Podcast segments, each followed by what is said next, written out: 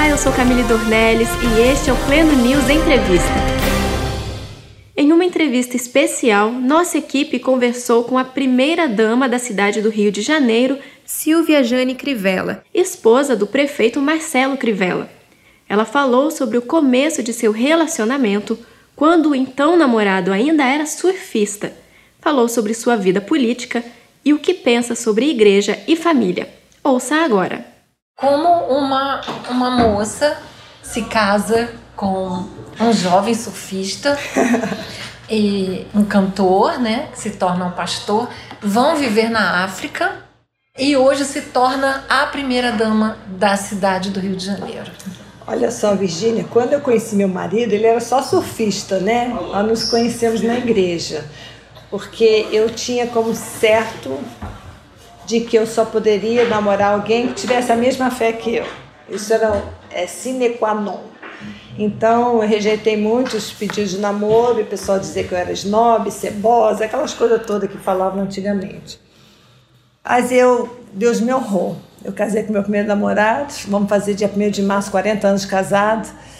E você perguntou como que a gente foi parar lá na África. Isso, essa, esse pulo da África, eu sei que a gente tem um intervalo aí de muita luta, mas desde uma missionária na África, hoje assumindo o papel então, de primeira dama aí, então, com uma então, sobrecarga grande eu que eu sei que. Vou contar uma historinha curiosa. Quando eu tinha 10 anos, o meu tio era pastor da igreja anglicana ali em Botafogo. E foi em 1968 que a rainha da Inglaterra veio inaugurar a Ponte Rio-Niterói. Christchurch. Christchurch. Uhum. E a, ela teve um culto na igreja e a rainha foi a, ao culto lá na Christchurch, na Real Grandeza. E eu era pequenininha, eu fiz aquela, aquele gesto para cumprimentá-la, né? Tem até uma fotinha de jornal com, com, com, eu ali pequenininha.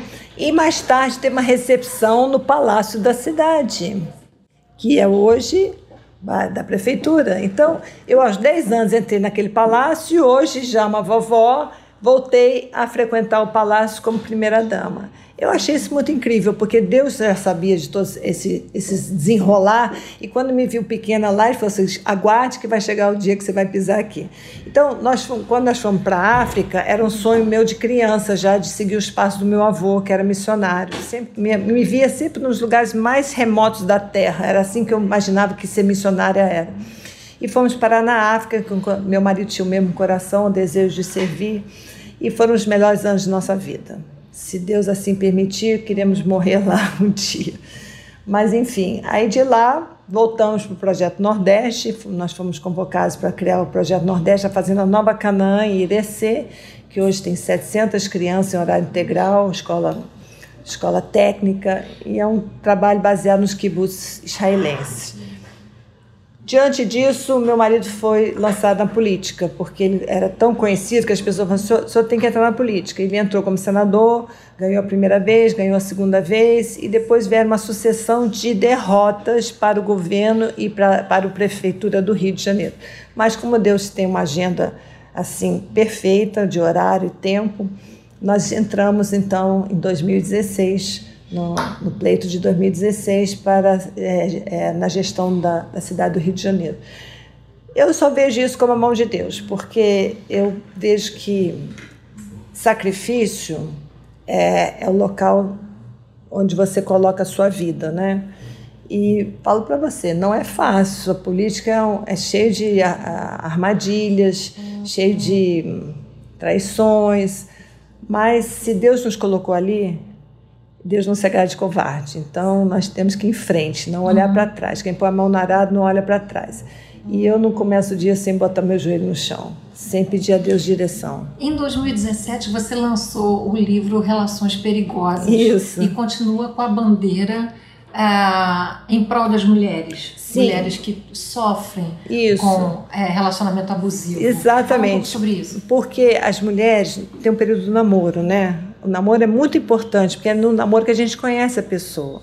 Nosso livro é até baseado, eu escrevi com Eliana Vale, sobre as quatro estações do ano, porque eu acredito que a pessoa precisa ter pelo menos um, um, convívio de um ano antes de se comprometer com aquela pessoa, porque as pessoas mudam, sabe? São de lua, literalmente lua. Então, durante o namoro, surgem as bandeirinhas vermelhas, pequenos detalhes que muitas mulheres desprezam e depois, quando casam, aquela ali vira uma calamidade. Então, o objetivo do livro é alertá-las para que elas não evitarem sofrimento. São histórias reais, no baseadas livro. em histórias reais. Nós trouxemos uma ficção, misturamos os nomes, misturamos as histórias e tal, para ninguém identificar ninguém ali dentro, mas são histórias reais. E o outro livro é, livro sobre o desafio de criar filhos. Pois é, isso aí eu acho que quem tem filho sabe que é um desafio, né? É muito, muito difícil nos, dias, nos tempos atuais você criar um filho porque a concorrência é desleal. As mídias uhum. sociais estão sugando nossos filhos, estão sequestrando nossos filhos dentro de casa. Dentro, debaixo dos nossos olhos, as crianças estão sendo sequestradas. Então, é, eu acho que é muito importante, como diz a Bíblia, ensina a criança no caminho que deve andar. Se a gente não ensinar a criança, o adolescente vai ser muito mais difícil. É importante a criança, desde pequenininha, começar a receber aquela, aquela orientação de comunhão com Deus, de saber conversar com Deus, saber que Deus está olhando tudo, ter aquele temor, porque isso vai, vai poupá-lo de muito sofrimento. E vocês, à frente do governo, sabem como é difícil o sofrimento que vem das fake news. Sim. É, eu queria que, falar, que você também falasse sobre isso, porque é uma repercussão muito dolorosa. Muito, muito. A família toda sofre. Então, eu fiz para mim uma maneira de me blindar. Hum. Eu não assisto televisão, não leio jornal, não ouço rádio. Então, eu, aí as pessoas, mas que mundo você vive? Eu vivo no meu mundo, eu com Deus, sabe? A palavra de Deus é que me sustenta, que me dirige, que me inspira. E é claro que a gente fica sabendo de certas coisas, porque o WhatsApp está aí para isso, né? As pessoas mandam tudo que acontece por, pelo mundo afora e você acaba sabendo de alguma coisa. Mas já vem um pouquinho mais filtrado, mais assim, porque os seus grupos são aqueles que são seus amigos. Portanto, é, fake news está né, sendo tão assim massificado que as pessoas hoje desconfiam de tudo e de todos. Até quando não é fake news, as pessoas ficam assim: será que é? Será que não é? Quer dizer, nós estamos vivendo um, mundo, um tempo de insegurança, de desconfiança. E, e, é muito sério isso, porque às vezes um pastor vem fazer, uma mensagem de verdade e as pessoas questionam, querem saber enfim, nós estamos vivendo um momento e meio E a primeira-dama tem alguma intenção política no futuro? Não, eu não tenho intenção política nenhuma. Já me perguntaram isso muitas vezes. Muitas pessoas ficam falando que eu tenho que vir como isso, como aquilo, como aquilo outro. Eu já falo de coração, ser primeira-dama já é uma grande tarefa, viu? Não é fácil, não.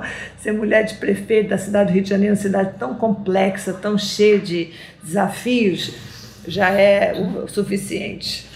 Este foi o Pleno News Entrevista com Silvia Jane Crivella. Fique ligado em nossos podcasts. Pleno News é notícia de verdade.